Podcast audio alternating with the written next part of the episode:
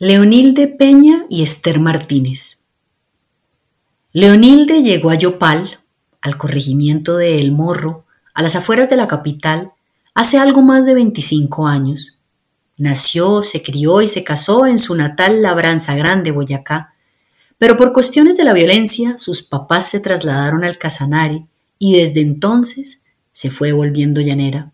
Cuando ya era una mujer hecha y derecha, con sus tres hijos ya mayores de edad, también por cuestiones de la vida que se lo habían impedido, se empeñó en acabar su bachillerato.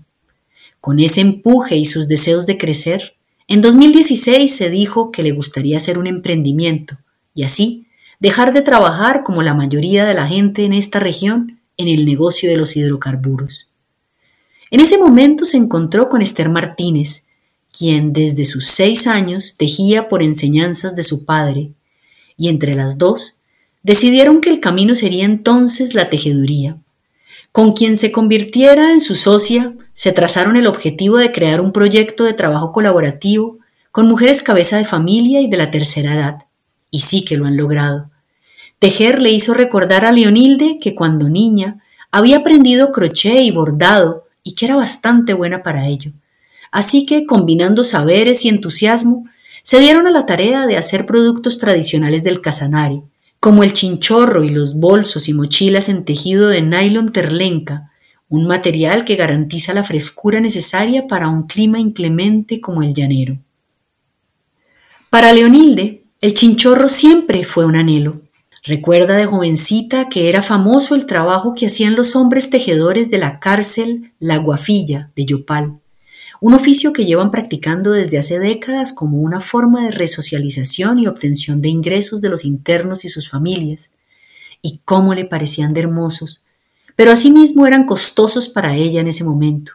Hoy, ya con el dominio de la técnica para elaborarlos, dicen que valen lo que son, pues son dispendiosos a morir. Su tamaño se mide en vueltas, esas que se le dan al marco donde se teje, y que está compuesto generalmente de tiras de 10 hilos. Un chinchorro estándar tiene pues 70 tiras, es decir, 700 vueltas. Aunque normalmente son grandes, también es cierto que el chinchorro de una persona, de 400 vueltas, es casi que un accesorio obligado de quien se mueve con frecuencia por las llanuras. Lo cargan consigo.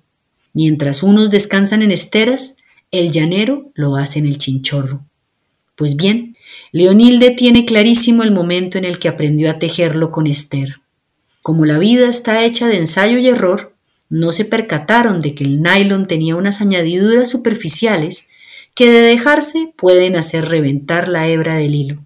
De este modo, cuando lo urdieron y llegaron a la etapa del peinado de la fibra, se les reventó todo lo trabajado y tuvieron que volver a empezar.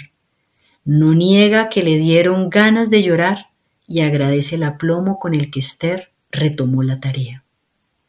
Cuando lo cuenta, se ríe de lo sucedido y mira con alegría todos estos años en los que no han hecho más que aprender y perfeccionar un trabajo que las ha llevado a ferias regionales y nacionales.